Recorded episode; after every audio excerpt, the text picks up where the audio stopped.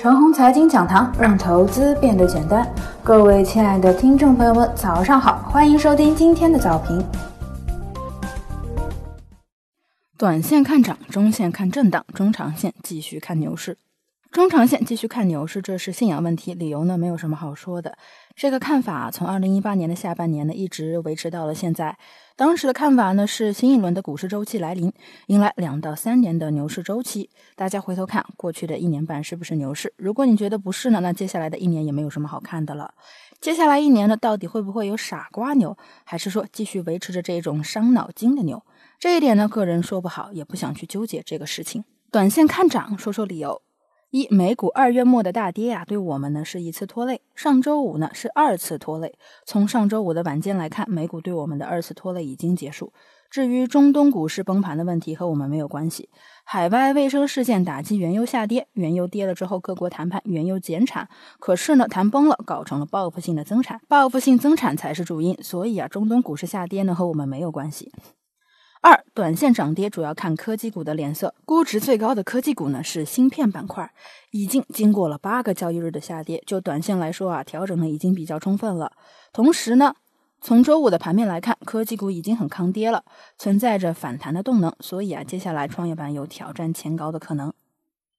中线看大震荡，说说理由。一，按照常理来讲啊，全球的卫生事件期间，股市再强也只能是具备强势修复的能力，但是呢，很难有全线反攻的能力。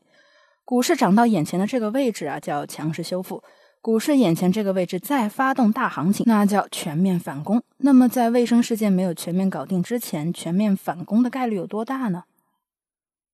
二中线行情的关键呢是看市场风格的一致性。那就眼前来说啊，市场资金呢把重心摆在主板还是摆在科技股？如果没有明显的侧重，而是两边的轮动，重大的突破呢是不可能成功的。眼前的市场啊，即使我是市场的主力资金之一，我也不知道就眼前的市场到底把重心摆在主板还是科技，选择性困难，这就决定了市场在接下来的一段时间里呢就是大震荡。震荡到何时呢？大家拿定主意了，重心到底在哪里？那新的行情就起来了。